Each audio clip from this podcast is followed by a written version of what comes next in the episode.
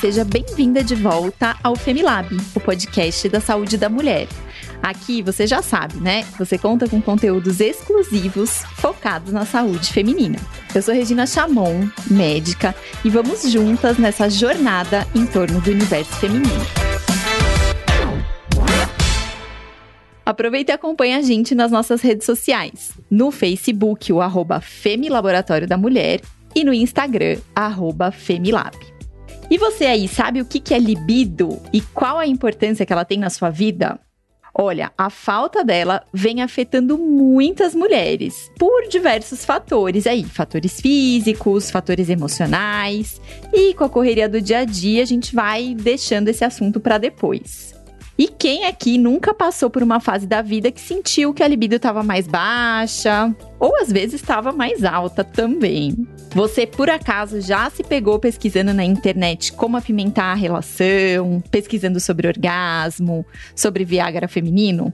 Pois é, o fato é que a gente é muito mais sentimental do que os homens. E a gente acaba levando isso literalmente pra cama. Os fatores do nosso dia a dia, como a autoestima, como o parceiro ou a parceira trata a gente, interferem diretamente no nosso desejo sexual. E por isso, nesse episódio, a gente vai tirar um monte de dúvida, falar sobre curiosidades, mitos, verdades, tudo em torno desse assunto.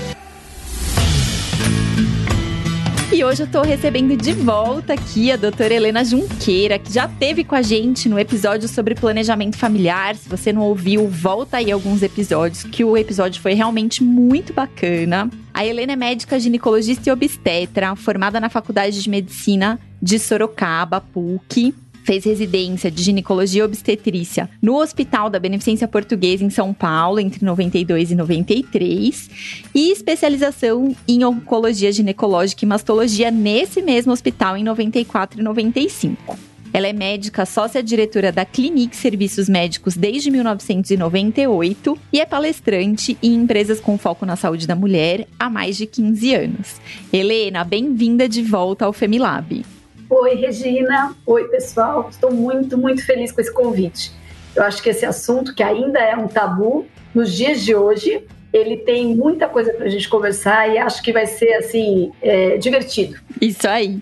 Helena, eu queria que você começasse contando para a gente o que, que é a libido feminina. A palavra libido, ela significa desejo. Então, é o desejo sexual, a gente usa aqui, né? E o desejo sexual, ele vai começar na adolescência. Então, depende dos hormônios femininos e aí desenvolve esse, é, essa excitação e esse desejo. A gente vai falar um pouquinho, né? Porque a palavra exatamente é, é a falta da libido. Sim. Então, quando a pessoa chega e fala, mas eu tô com diminuição. Então, eu acho que o primeiro que a gente tem que pensar é que no consultório a gente tem uma, uma incidência de 40, 45% das mulheres com essa queixa. Então, é muito alto. Nossa, Helena, metade das mulheres que te procuram tem essa queixa. Às vezes a queixa não vem espontaneamente, né? É, eu acho que esse vai ser o começo e o fim da nossa conversa. Uhum. Quem que deveria ser essa porta de entrada para a gente conversar? O ginecologista. Só que não é falado e o ginecologista não é treinado para fazer essa abordagem. Por falta de tempo, por acreditar nas crenças dele mesmo, né? Então, às vezes, ele vai se basear na crença dele, ele não sabe muito o que fazer, ele não tem tempo para essa discussão. E eu falo ele, ele, ela, né? O ginecologista, o médico, a médica. E aí não é conversado. Então eu acho que depende da mulher fazer essa pergunta para que a gente possa discorrer. E aí a gente ajudar, porque você vai ver que é realmente uma, um assunto multidisciplinar. Não é tratado só pelo ginecologista, né? Mas eu acho que dentro da disfunção sexual feminina, a gente vai falar da mais prevalente, que é essa que chega até 58% das mulheres que é o transtorno de desejo sexual hipoativo, TDSH, que nada mais é diminuição da libido. Então, a definição para a gente, do público leigo, é assim: tem que ter uma redução ou ausência de libido nos últimos seis meses e que cause sofrimento. Então, é falta de desejo sexual. Isso, mas que cause sofrimento. Tá. Você, por exemplo, fala para mim: Nossa, eu tô solteira há um ano, eu não trazei com ninguém. Se não estiver te causando sofrimento, não é um problema. Então, isso é uma coisa importante. É, eu falo que, assim, aqui no consultório, vamos pensar assim: você conversa com um casal e ela acha que a vida dele está ótima, tá? É, e aí, quando você pergunta em vezes, né, número de relações por semana ou por mês, ela fala assim: ah, tá tudo bem, a gente transa uma vez por mês. E para esse casal não é um problema. Então, nós não estamos falando de número de vezes. Também já tive o contrário. A mulher chega aqui e fala assim: ah, ele tá me cobrando muito, a gente tá transando pouco. Aí você fala: ah, tá difícil. É, a gente tá transando três vezes por semana. E aí, para esse casal, tá sendo um problema. Então, eu acho que o importante é entender a definição, que é redução ou ausência, e que eu não consiga entrar na situação, porque às vezes é, é uma ausência ou uma redução por um desejo espontâneo.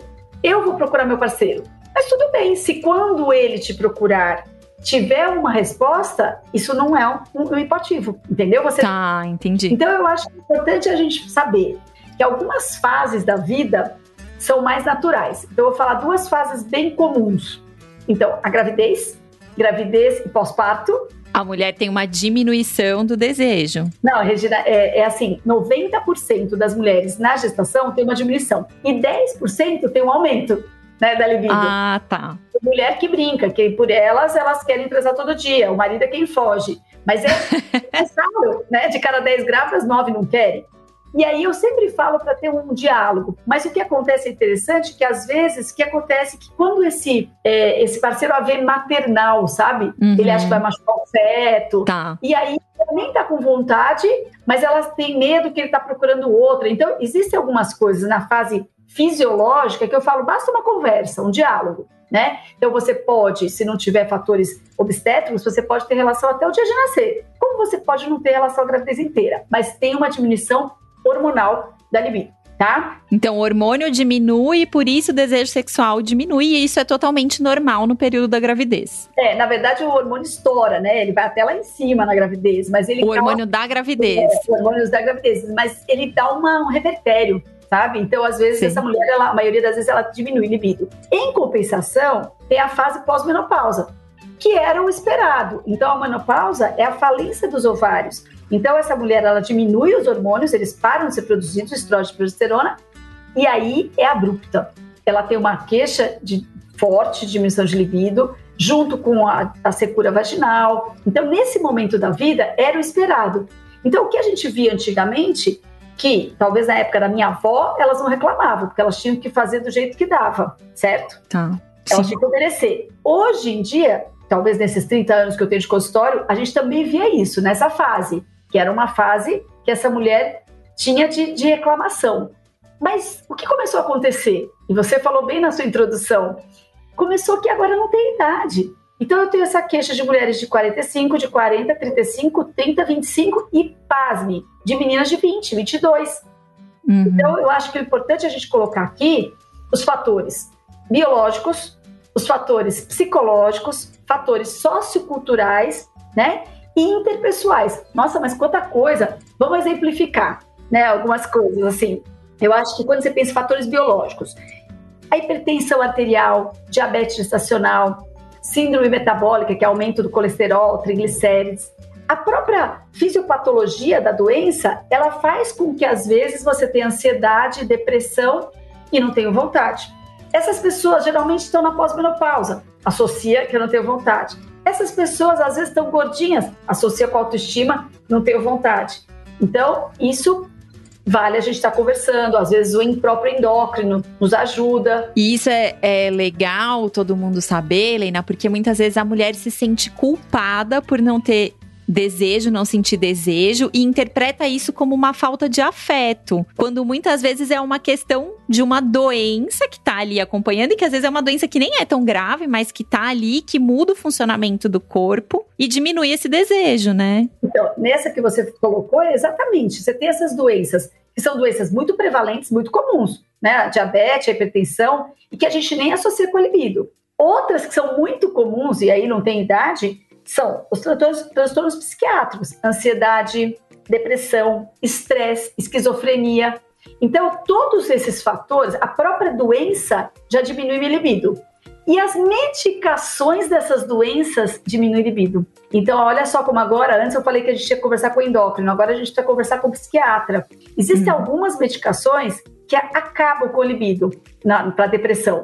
Então ela tá depressiva, ela não tem libido. Aí ela toma antidepressivo, melhora a depressão e acaba com o libido. Então isso é interessante também. Conversar, às vezes numa mudança de um antidepressivo, você consegue com que ela melhore um pouco. Tem uma, uma melhora de 40%, 50%, e isso é muito relevante. A gente viu também, acho que foi muito comum ouvir, né, que durante esse período da pandemia, muitas pessoas é, relataram que não tinham desejo sexual, que às vezes tinha até mais tempo para estar tá com o parceiro, mas que o desejo não vinha. Você acha que isso pode estar relacionado com essas questões é, de alteração do humor, questão psicológica? Ou é só uma impressão que a gente ficou, mas não é isso de fato? Não, eu acho que esse aí. Então a gente falou dos biológicos, agora você já puxou um, um tema bem interessante que são dos psicológicos. Com certeza esse entra no psicológico. O estresse é uma coisa impressionante, porque na verdade todo mundo que ficou trancado dentro de casa,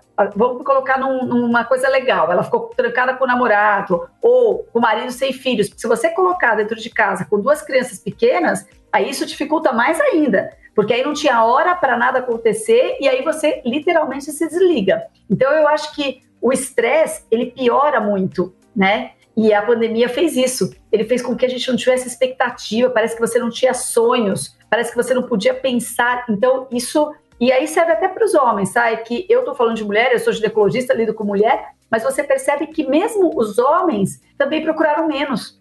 Então é interessante isso, né? Você fala, vocês ficaram mais tempo em casa, não devia estar trazendo mais, mas aconteceu que houve mais ainda divórcios, términos de relacionamento, exatamente por isso, né? Que aí entra um pouquinho no psicológico, e entra um pouquinho no que a gente fala de relacionamento interpessoal. Quando você fala nas questões de, de relacionamento a longo prazo, isso é outra queixa, porque quando você começa um relacionamento, a gente se arruma mais, a gente pensa até na, na, própria lingerie, a gente quer que ele, a gente quer estimular aquele parceiro. Eu acho que isso também vai uma coisa muito comum da monotonia. Quando você já está num relacionamento a longo prazo, você falou, né? A gente leva para a cama aquilo. Eu lembro uma terapeuta sexual que ela me disse que a gente é na cama que a gente é na vida.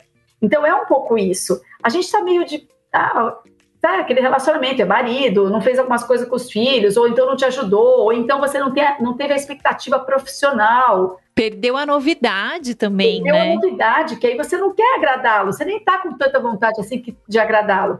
Então, isso é muito importante. No começo do relacionamento, tudo é novo. Chega uma fase da vida que você fala, eu, falo até mesmo assim, você já sabe que no intervalo da novela, quer dizer, hoje a gente assiste menos novela, mas já foi o tempo, né? 20 anos atrás a gente só assistia novela. Que no tempo, no intervalo da novela. Então você já sabe que ele vai te beijar aqui, daqui pro pescoço, daqui para ali, quer dizer, conta 11 minutos. Tem um livro interessante do Paulo Coelho que fala isso, 11 minutos. Então isso é muito chato. Isso faz com que você não tenha vontade. Porque nós não Sim. estamos falando de ter uma relação, só aquilo da penetração. E aí, uhum. eu acho que isso é o mais importante, que a gente entenda que o estresse ele piora. Agora, puxando aqui, eu acho que esse assunto, só para a gente começar um link que eu acho bem importante, qual é o começo da nossa vida sexual? Sim. Então, essa relevância, olha, como foi o início da sua vida sexual, vai mostrar como vai ser ela pela vida toda. Então, imagina que você sofreu um abuso na adolescência ou na infância, é, nem vou colocar o estupro, mas eu digo até mesmo uma situação familiar, que a maior causa geralmente é dentro da família. Então, você tem que tomar muito cuidado, porque nesses tipos de tratamento, não adianta eu estimular, ensinar que ela veja filme pornô, ou que ela vai se masturbar, porque às vezes isso causa até um efeito reverso. Então, eu acho que uma boa anamnese não é fácil para essa mulher se comunicar, mas é muito alto o índice de violência sexual na infância e na adolescência. Então, eu até atendo muito adolescente, eu falo, nós mulheres temos um papel muito importante nisso. O famoso machismo enraizado, né, que a gente tem. Porque a gente quer que as nossas filhas, que as nossas é, sobrinhas, netas, tenham uma vida sexual satisfatória. Nós estamos falando aqui de libido, dela procurar o parceiro, dela discutir o assunto. Mas quando essa menina vou colocar aí 16, 17, 18, não importa, parece com uma calcinha fio dental, o que, que a gente faz? Critica. Critica. Sim. A gente faz uma careta, a gente fala que ela está sendo o quê? É fácil. Vulgar. Vulgar. Então, é muito interessante como nós, mulheres, temos um papel importante no desenvolvimento dessa vida sexual depois. Porque aqui vai entrar os fatores que a gente fala dos mitos, crenças, tabus, a repressão, a gente ainda fala. A gente não exige hoje, Regina, que a mulher case virgem. Hoje não tivemos claro. algumas religiões, né, algumas, é, eu acho que algumas religiões mais, mais ortodoxas, hoje isso não é cobrado. Mas você concorda comigo que a gente ainda fica falando, quando elas vão começar a fazer sexual, a gente fala, mas já? E essa é uma coisa que eu ouvi muito no consultório, e eu é, tenho filhos adolescentes, mas até chegar nesse momento eu pensava, mas por que, por que eles escondem? E é por isso, porque nós mães, né, vou colocar como todas as mães, a gente fala, ah, vai ser, você vai vir conversar, você vai vir na doutora Helena, você vai falar com a mamãe, mas ainda não, né? Então, ainda não, é um dia, né? Tem uma crítica velada ali, Isso. né? Uma coisa que está é. meio escondida. Quer dizer, você, você já coloca uma repressão, né? Sim. Então, a gente precisa deixar e tem que lembrar que esses tabus, eles começam ali mesmo. A gente tem que conversar, mas como é que é sexo oral? Como é que é sexo anal? Isso é bom, isso não é bom. Então, você tem que ser o quê? Você tem que saber o que só que o homem quer, fazer só o prazer para ele, mas o que, é que te dá prazer? Então, quando elas começam vida sexual, é, é, eu falo que eu converso muito aqui, que eu pergunto, mas foi bom? Porque também existe uma coisa hollywoodiana, né? Eu falo Sim. que até mesmo nos, nos, contos de fada, o príncipe casa com a princesa, mas acaba ali, né? No dia do casamento. Uhum, Mostra é. o relacionamento depois. Então é a mesma coisa aqui. Elas estão imaginando o quê? Que na primeira relação vai ser maravilhoso e o máximo? Então a gente precisa colocar, separar um pouquinho. Você vai aprender. Eu brinco que sexo é prática. Você vai aprender onde que é, porque não é igual para todo mundo. De repente, a minha resposta sexual não é igual à sua. Não tem uma fórmula certa, né? Então, aonde que me dá prazer? Nossa, eu gosto que estimule meu peito. A outra fala, nossa, eu não sinto nada no peito. A outra gosta de sexo oral. A outra fala, nossa, eu detesto, eu gosto de penetração. Então, eu acho que quando você começa, é, uma das coisas que a gente fala, que é exatamente esse ensino, né? Esse é, falar para onde ela pode procurar, assistir filme uhum. Qual é o problema de assistir filme pornô? Mas o que, que a gente aprende na adolescência? Que é errado. É para assistir. Claro. Entendeu? Então, eu acho é. que quando você vai conversar com essa paciente, a gente tem que tomar um certo cuidado, porque eu não preciso invadi-la, e aí, de novo, eu não posso entrar com o que eu creio, né? Não é a minha uhum. crença que é a certa. Às vezes ela vai me dizer que tá feliz daquele jeito. Eu já conversei com mulheres casadas, 20 anos de casado, e que quando eu perguntei se ela fazia sexo oral, ela falou, claro que não. E para ela, isso tá ok, acaba aí.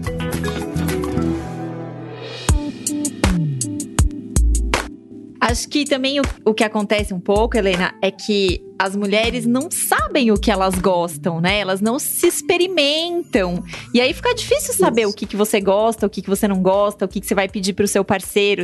E muitas mulheres ainda têm isso na cabeça, né? Se é que pode pedir. Porque há várias mulheres que acham que não, é o que o parceiro isso. trouxer e é isso e, e acabou, né? Então, e elas acham isso e eles também colocam isso. Tem muitos parceiros ainda, mesmo, mesmo jovens, e que eles ditam o que vai ser feito, né? Então, como vai ser feito, como, quando vai ser feito, quer dizer, se ela ousa, aquilo sai um pouco do script. E uma coisa um pouco mais para frente, mas que eu tenho visto até em jovens, é como a relação do outro interfere em você. Então, por exemplo, se ela sai com um parceiro, tem uma disfunção erétil, ele não consegue ter ereção. Uhum. Ou ele tem uma ejaculação precoce, que é aquele que mal olhou para você, ele já ejacula em três minutos, isso gera também um transtorno de desejo sexual hipoativo nela, porque na verdade ela fala, ai, é sem graça. Então ela começa a se sentir culpada porque ele não tem ereção, a disfunção erétil é dele e não é sua. E aí isso vira um ciclo vicioso, né? Ele não tem ereção, ela começa a não ter mais desejo, nem procura, ou ele tem ejaculação precoce, ela tem vergonha de falar isso para ele, porque parece que ela tá ofendendo a ele, porque sempre é mais fácil levar tudo para a mulher, né? Uhum. É, de uma certa forma, as, muitas mulheres fingem o orgasmo,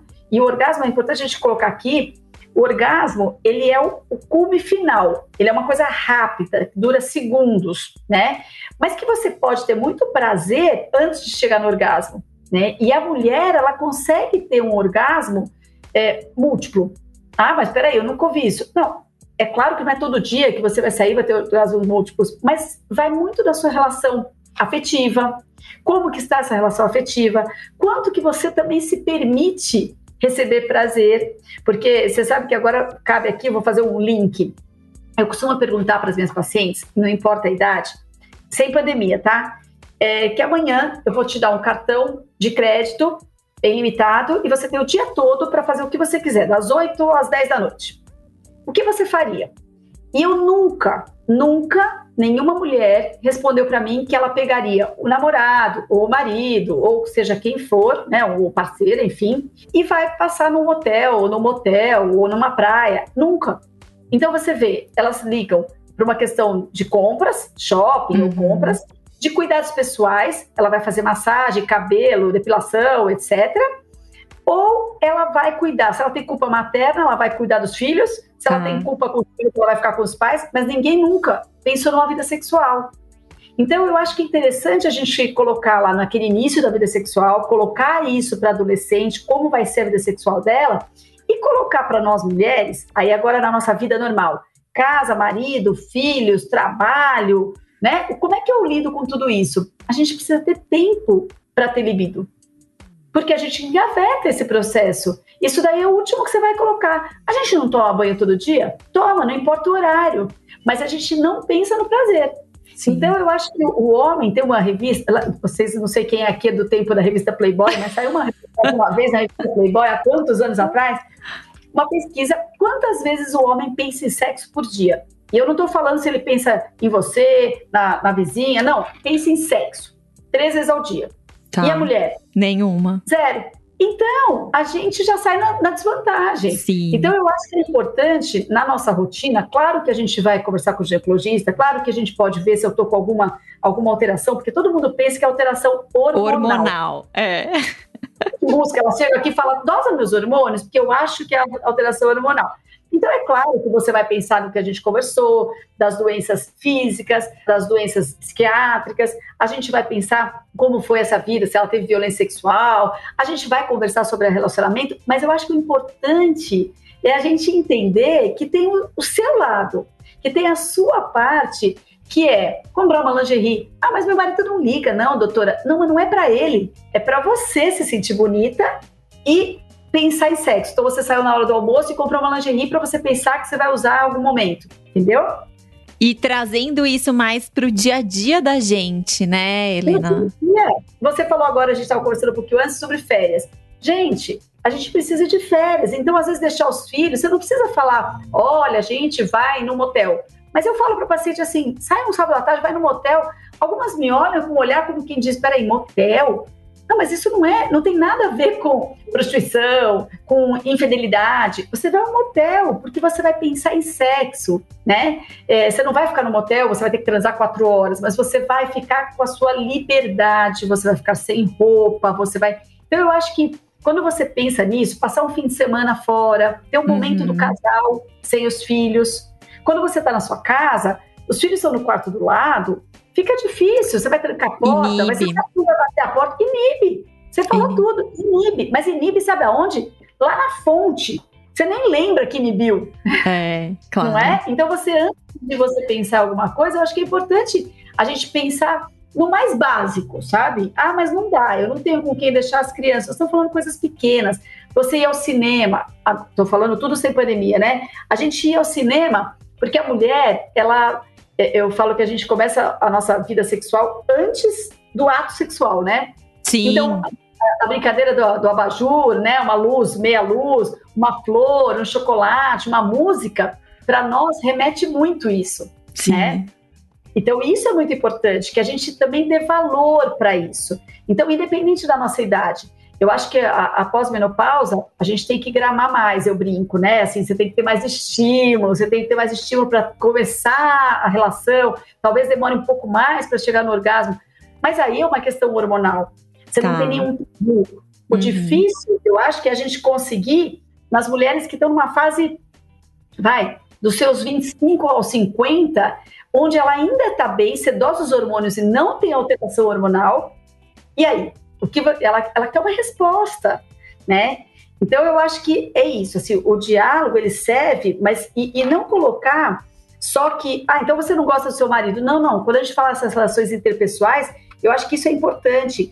Qual a expectativa que você tinha dele como como marido? Parceiro. Tá anos, mas você nem fez essa pergunta, Regina. As pessoas não fazem essa pergunta para si. E aí você vê que você está pagando muito mais as contas. Então, o inconsciente é, fala, não é o consciente, entendam a frase. O inconsciente fala, mas peraí, trabalho o dia inteiro, cuido das crianças, cuido da casa, pago as contas e eu ainda tenho que transar com ele, ela só para mim indiretamente.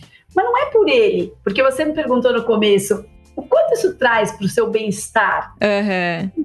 Faz parte de um dos pilares de hábitos de qualidade de vida. Os hábitos de qualidade de vida, alimentação saudável, atividade física, um sono tranquilo, a nossa vida sexual. Ele é, é um pilar. Só que é claro, não é assim, tô solteira, preciso achar alguém, porque senão eu não tô com o meu pilar bom. Não. É melhor às vezes eu sozinha, mas com a minha resposta ok, uhum. né? Do que eu estar casada numa cobrança que não está sendo bom. Então, eu acho que entra na resposta se a atividade física melhora. A gente melhora muito. Você libera endorfina, então, muitas vezes, só de você orientar, vamos fazer uma, uma coisa juntos, comecem a fazer uma atividade física juntos. Juntos. Mas não é que na relação, isso vai vincular que mais tarde vocês vão ter uma vida sexual melhor, entendeu? Sim. E na verdade a gente está colocando o corpo mais predisposto para aquilo, né? O isso. corpo ele fica com mais vontade, com mais. É isso e não só, acho que aí quando a gente fala a vontade sexual, essa vontade, ela tá relacionada, vou usar uma palavra bem popular mesmo, mas com tesão pela vida, né? Tem momentos que a gente não tem tesão por nada, nem pela vida, nem pelo parceiro, mas de repente a gente começa a fazer atividades que retomam essa, esse bem-estar, essa sensação gostosa, vontade de viver, de se sentir bem, e isso vai retomando o desejo sexual também, né?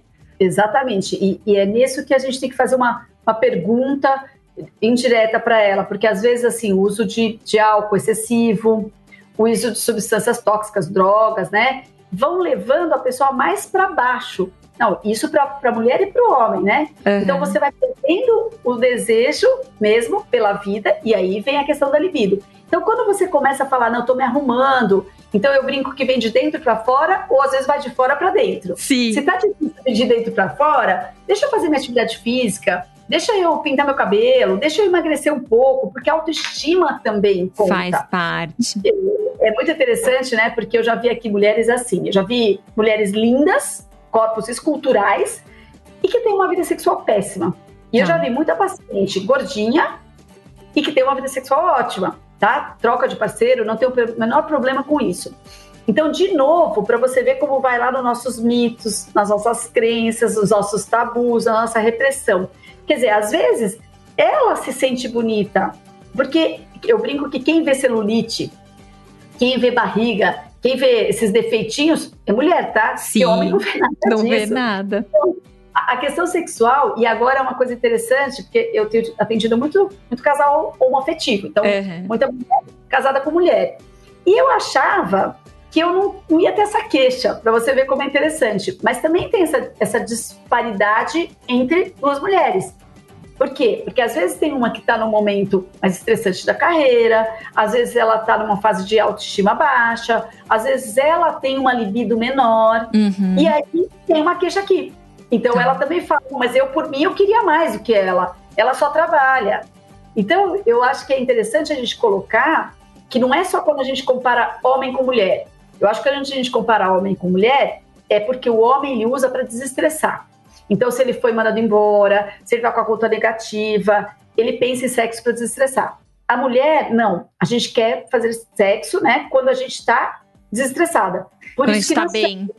É, é muito interessante você falar assim: não, mas você sabe que a gente está bem? A gente deixou as crianças, a gente viajou 10 dias só nós dois. Nossa, foi ótimo.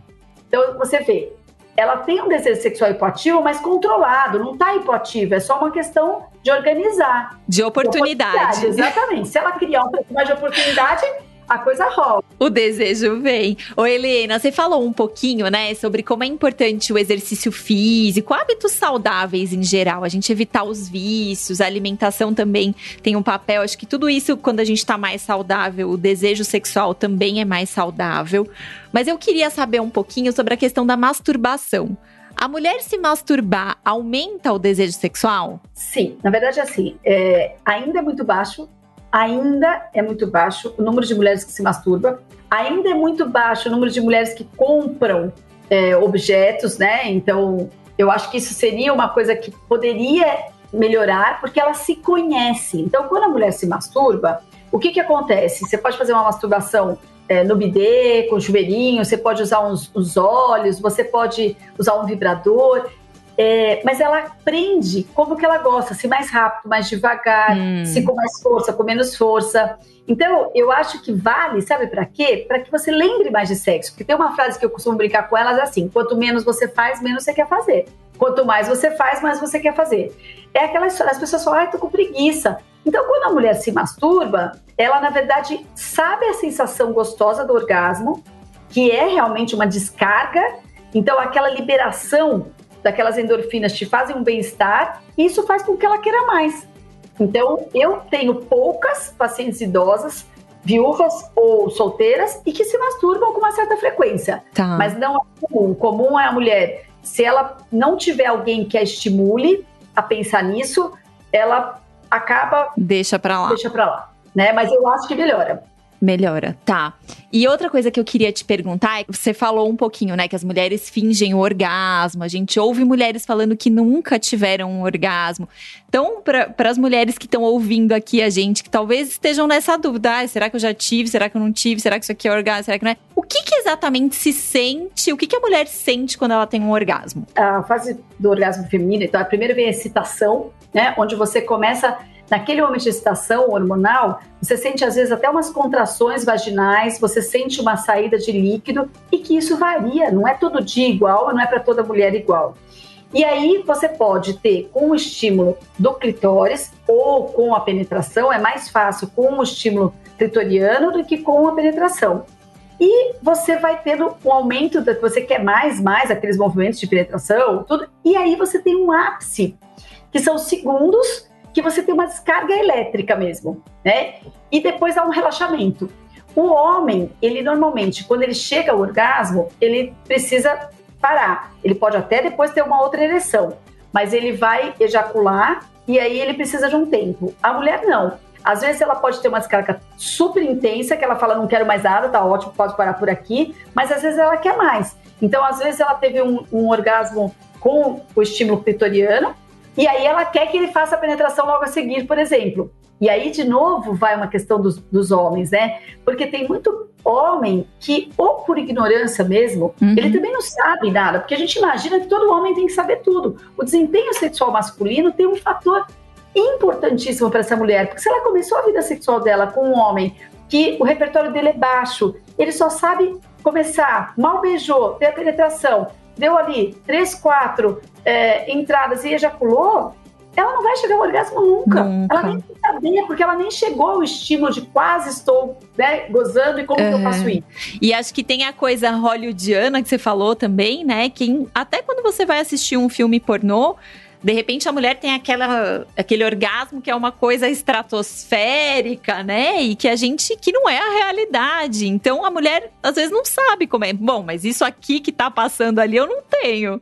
Né? Não tem, não, não tem. Aquilo é bem só para filmes mesmo, pornográficos. Mas assim, eu acho que é importante a gente entender que o homem ele precisa é, dar o tempo dessa mulher chegar ao orgasmo, porque se você chegou ao orgasmo na mesma hora, juntos, que bom, mas não é sempre assim. Então, se ele tiver a paciência de que você chegue ao orgasmo e depois ele vá para ejaculação, isso é importante. Eu me lembro muito que na minha aula, de, olha como é interessante, na minha aula de, de fisiologia no segundo ano da faculdade, o professor deu a letra da música do Roberto Carlos, Proposta para explicar o que é a excitação feminina. E é bem isso mesmo, quer dizer, eu te proponho andarmos juntos na mesma estrada, quer dizer, ele mostrando como que você vai chegar lá. Que para a mulher é uma comparação bem interessante. A mulher é um fogão a lenha.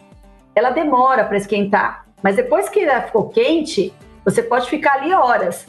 E o homem, ele é um fogão a gás. Você ligou, ele já está pronto. Mas também, se você desligou, acabou, né? O fogo. Então, eu acho que o importante é a gente ter essa conversa, se puder ter esse diálogo. E aí eu, eu falo principalmente das meninas, porque elas estão começando. Eu uhum. falo muito isso para elas. Vocês cobram que os meninos têm que querer qualquer mulher, eles têm que estar prontos sempre, têm que ter ereção sempre. Também não é uma verdade. Então eu acho que aqui, assim, a gente pensar em aprendizado, pesquisar, vai em sex shop mesmo, vai descobrir o que é isso, o que, que usa aqui. Não precisa só um vibrador, às vezes um óleo que aumenta o orgasmo. Só a ilusão, né? Você pensar naquilo é muito interessante, né? Então eu acho que o importante é conversar sobre o assunto é uma questão multidisciplinar. Conversa com as suas amigas, mas também conversa com o seu ginecologista, né? Claro. De repente, mexe em alguma coisa. A gente não falou aqui, mas acho que é bem importante, porque sempre me perguntam sobre o anticoncepcional oral, se ele diminui libido. Tá. Teoricamente, não é para diminuir, mas como para algumas mulheres é real isso, eu acho que cabe a nós, ginecologistas, se você me trouxer essa queixa, Olha, não tinha, mas faz dois anos que eu estou usando essa pílula e com ela diminuiu. Vamos trocar de pílula, uhum, entendeu? Uhum. Ou vamos colocar um dia de cobre. Vamos ver se essa sua resposta melhora, porque o que eu quero para mim é que a sua vida melhore, né? Então não é para a gente provar. Então não é. Os trabalhos mostram mas muito diferentes, tá? As respostas. Alguns mostram que tem uma diminuição de libido com hormônio feminino, né? Com a pílula, e tem outros que falam que melhora, porque essa menina sabe que ela não vai é, engravidar, engravidar e ela relaxa Relaxa. É. é. muito legal isso que você trouxe, porque foi uma das perguntas das nossas ouvintes aqui. A Marília Farias tinha perguntado. E a Natália Oliveira também mandou uma pergunta aqui pra gente, que tem relação com esse tema, perguntando se quando a gente tá menstruada, o desejo sexual aumenta. É interessante, porque assim, é uma fase hormonal onde você acabou de ter a queda do, do, da progesterona. Então, a progesterona normalmente ela não, não melhora a libido, sabe? Ela dá uma, uma baixada. Como nesse momento ela tem uma queda, pode ser por isso. E existe um fator que entra no que a gente falou, ela relaxa que ela não vai engravidar, pode ter essa melhora da libido. Então, assim, não deveria ter alguma comprovação científica, mas eu acredito que são as duas coisas. Você ter certeza que você não vai ficar grávida, porque eu tô menstruada, e porque você tem uma diminuição da progesterona. Agora, vai do tabu de novo. Tem gente que fala, ai, mas com sangue não. Ah, mas eu não vejo problema. É claro que você não vai fazer talvez o sexo oral, porque você tá menstruada, mas você pode ter penetração sem problema nenhum, né?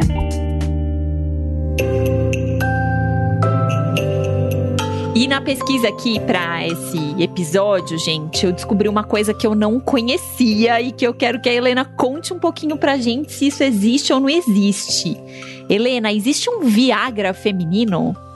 É, na verdade, assim, não existe, né? Existe sim essa medicação. Nos Estados Unidos teve uma aprovada em 2015 pelo FDA, mas foi uma coisa meio controversa. Agora eles estão tentando uma nova droga também, que você pode aplicar. Existe uma comprimido, outra injetável, 45 minutos antes de ter relação, mas não chegou aqui no Brasil e tem muita controvérsia sobre o, o malefício que isso causa. Então não tem Viagra feminino. A gente aqui, em algumas situações, eu particularmente não gosto porque não pode ser usado um longo tempo, mas em algumas situações você pode precisar usar o testosterona, que é o hormônio masculino, né, em gel, mas não é a longo prazo, então tem que ser muito pontual.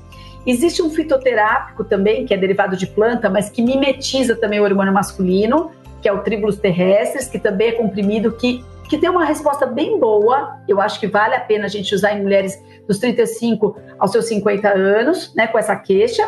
Mas eu acho que o mais importante é, não é como o homem, porque o homem que usa Viagra ele tem uma disfunção erética, ele não consegue ter ereção, ele toma esse comprimidinho para ter ereção. Para a mulher não funciona dessa forma. Para a mulher nós vamos ter que que ainda lutar mesmo. A gente fala, a gente tem que achar o nosso jeito, a gente precisa entender, talvez com a ajuda eh, do psiquiatra, com a ajuda do endócrino, com a ajuda do ginecologista, se for uma questão médica, e as nossas crenças, nossos tabus, diálogos, saber que a gente tem esse direito, saber que a gente pode ter uma vida sexual ativa, independente da idade, independente de raça, independente de qualquer coisa, né? Sim. É, acho que é a gente se permitir sentir esse prazer, a gente se conhecer e a gente ter uma vida saudável em geral, controlar o estresse, comer bem, fazer atividade física, cuidar das nossas relações. Pelo que você contou pra gente hoje, tudo isso acaba melhorando a nossa libido e fazendo com que a gente tenha mais tesão pelo nosso parceiro, pela nossa parceira, pela vida.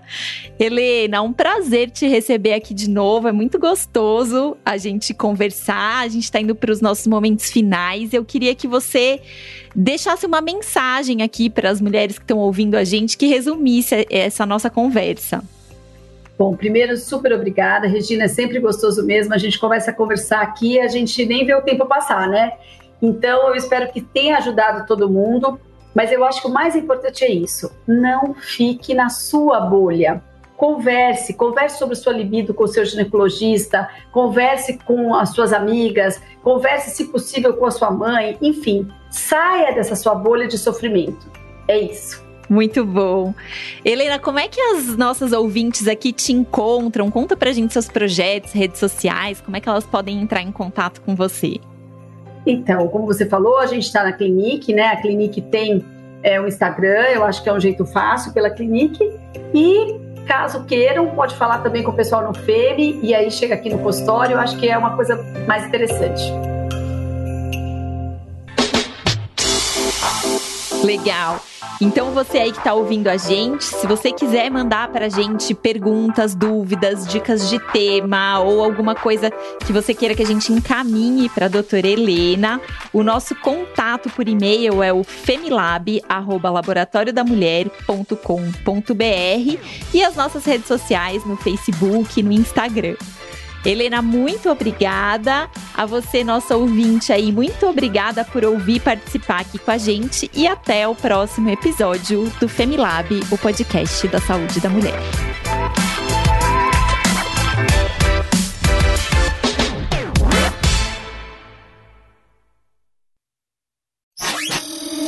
Essa é uma produção do Bicho de Goiaba.